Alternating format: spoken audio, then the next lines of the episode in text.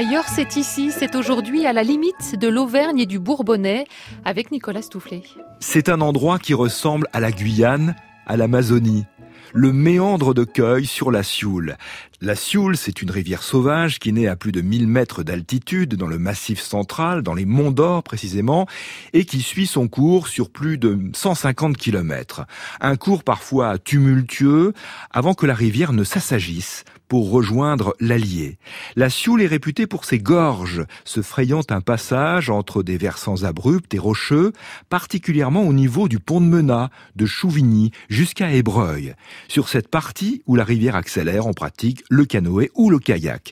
Mais si vous vous sentez plus contemplatif que sportif, il existe un endroit où la Sioule vous emmènera sans bouger avec juste un peu d'imagination, jusqu'à l'Amazonie, en observant un curieux paysage, celui d'une boucle que forme la rivière à un endroit précis. On l'appelle le méandre de Cueil. Cueil, c'est le nom de la commune sur le territoire de laquelle la Sioule joue à serpenter jusqu'à former ce dessin spectaculaire.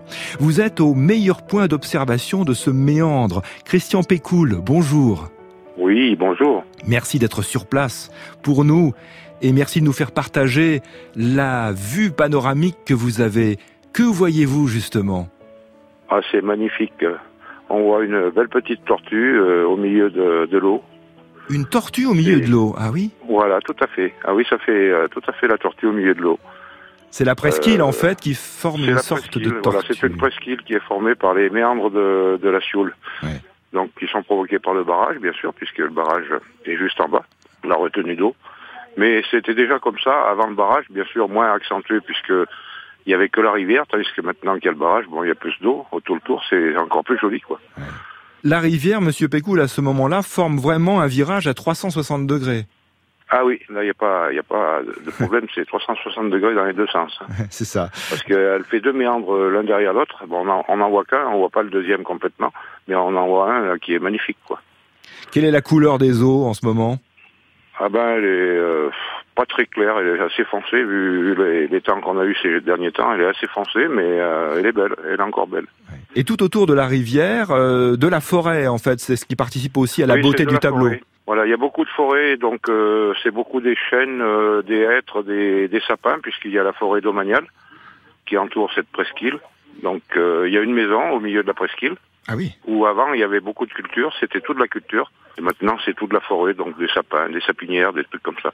On a donc un contraste de couleurs très intéressant ah oui. entre le bleu gris de l'eau, ça dépend euh, des ah conditions bien sûr, et puis ce vert sapin intense.